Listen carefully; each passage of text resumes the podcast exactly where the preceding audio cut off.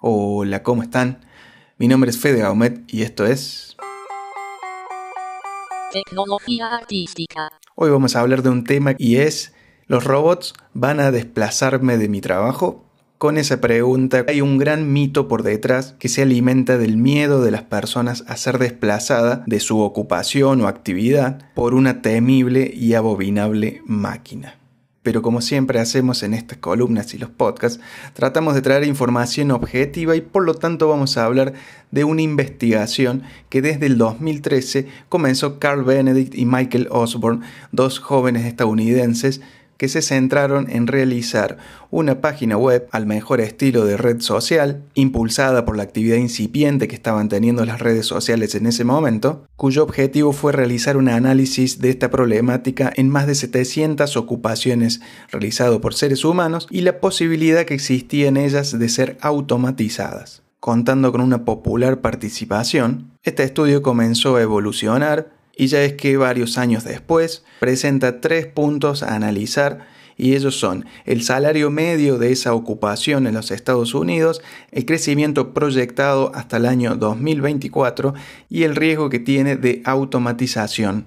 Esta investigación otorga los siguientes números, que las personas que realizan entradas de datos tienen un riesgo de automatización del 99% y un decrecimiento del 4% proyectado hacia el 2024. Esa tarea como ejemplo sirve para todas estas tareas de carga de datos, para técnicos que tengan que examinar escritos, para telemarketers, para analistas financieros, para empleados contables, para tasadores de seguros, clasificadores y analistas, no solo financieros, sino todo aquello que tenga que ver con las cuentas, para empleados y asistentes de empresas que se dedican a la logística,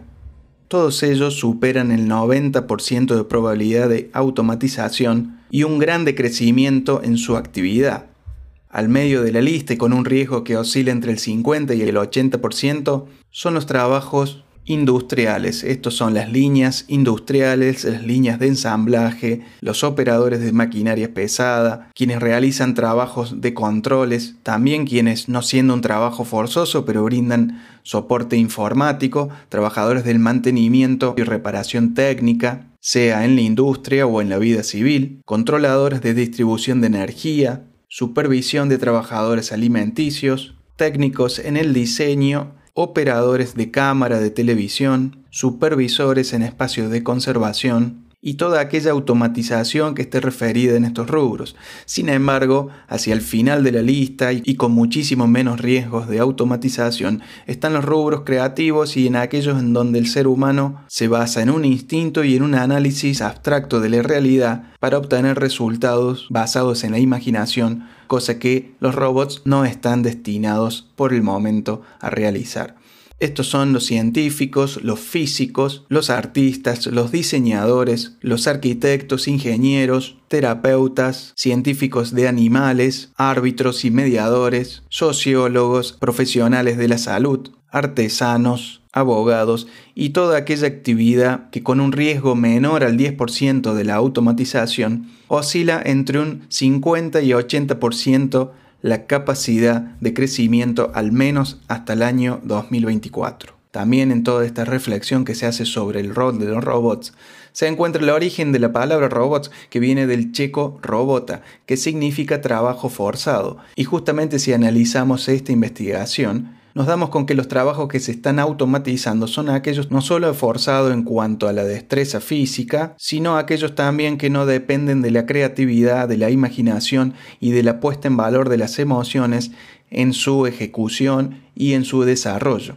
Cabe aclarar en este tema que existen dos bandos muy marcados, quienes están absolutamente en contra de la automatización, a quienes se le viene la realidad como un tsunami encima, y a aquellos que están analizando la realidad para ver cómo se adaptan a la misma.